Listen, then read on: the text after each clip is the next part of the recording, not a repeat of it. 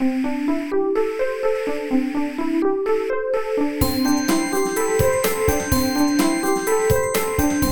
速中文，Slow Chinese。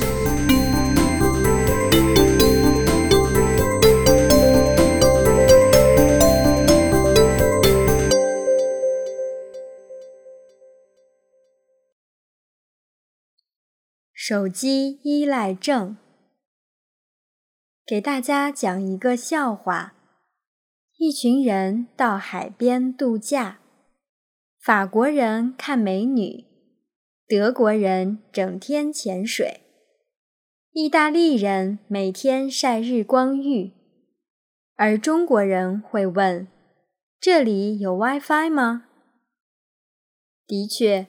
以前中国人的旅行方式是上车睡觉，下车吃饭、拍照、去卫生间，现在却变成了上车睡觉、玩手机、看视频，下车吃饭、玩手机、发微信、刷微博。随着手机越来越智能化。功能越来越多，我们对手机的依赖性也越来越强了，都患上了手机依赖症。在之前的播客中，我们介绍过一个社交应用，叫微信。现在，几乎每个使用智能手机的中国人。都会用微信和朋友们保持联络。最近的一项调查显示，中国成年人平均每人每天在微信上阅读的时间超过四十分钟。如果你在中国坐地铁，会发现。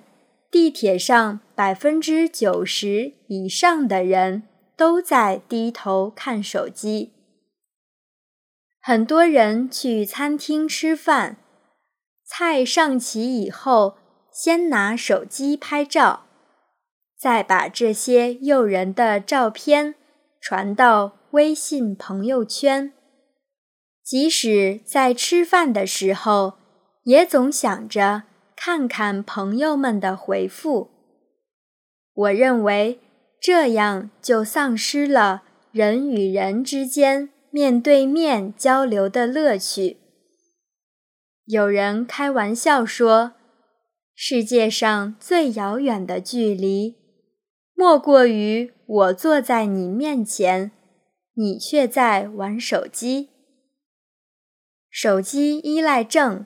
会给我们带来很多负面影响，比如看手机时间长了，眼睛过度疲劳，近视度数会增加。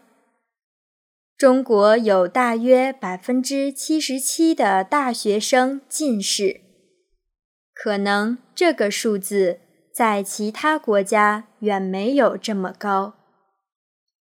另外，现在越来越多的年轻人因为低头看手机得了颈椎病，低一会儿头就喊着脖子痛，严重的时候还会头晕。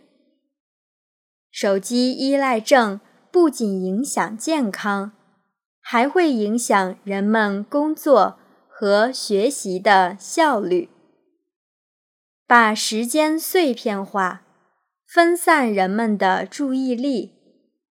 还有些人过度沉迷于虚拟世界，在社交网络上非常活跃，而在现实生活中，他们的语言表达和公共演讲能力非常差。